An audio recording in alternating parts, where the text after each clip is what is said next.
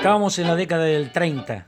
En 1936 irrumpe victorioso Juan D'Arienzo en el disputado territorio de la popularidad, como dice José Govelo en el sitio Todo Tango. Acababa de cumplir 35 años, uno menos que Julio De Caro, estilísticamente ubicado en el otro extremo del espectro musical del tango. Era estrella desde el 24 y D'Arienzo comenzó a hacerlo cuando Pablo Osvaldo Valle lo llevó a la flamante radio El Mundo. Lo cual no quiere decir de ninguna manera que D'Arienzo fuera un tanguista tardío. Como casi todos los musicantes de aquellos tiempos, se inició en el tango de Chiquilín. Con Ángel Lagostino al piano, el bandoneonista Ernesto Bianchi, por apodo Lechuita, Ennio Bolognini, hermano de Remo y de Astor Bolognini. Tocó desde muy chico en teatritos del 3 al 4. Su primera actuación memorable, que él mismo no memora bien, data de 1919. El 25 de junio de aquel año, la compañía Aratas y Mari Franco estrenó en el Teatro Nacional la pieza cómica de Alberto Novión El Cabaret Montmartre. D'Arienzo, en un reportaje del año 49, dijo que él tocó en aquel estreno. Con D'Agostino y yo en el violín, decía, tomamos parte del estreno del sainete de Alberto Novión.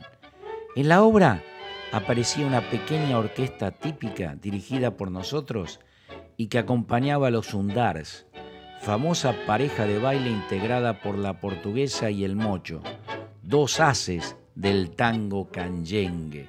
Vamos a escuchar, grabado en 1936, este tango de Juan D'Arienzo, con la voz de Enrique Carvel. Paciencia.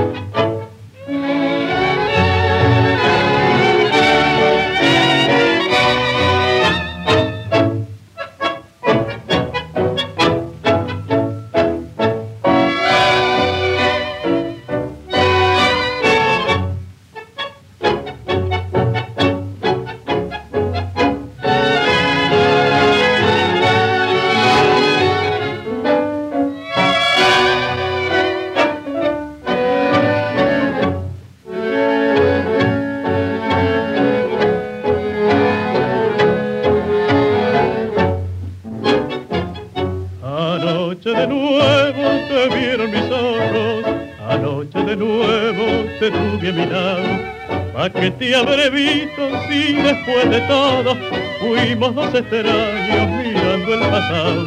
Ni vos sos la misma, ni yo soy el mismo. Los años, la vida, quién sabe lo que. De una vez por todas, mejor la franqueza.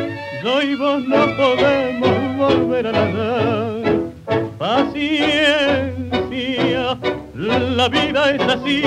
Quisimos juntarnos por puro egoísmo y el mismo egoísmo nos muestra distinto para que fingir. Paciencia, la vida es así, ninguno es culpable si es que hay una culpa, por eso la mano que te vi en silencio no tembló al partir.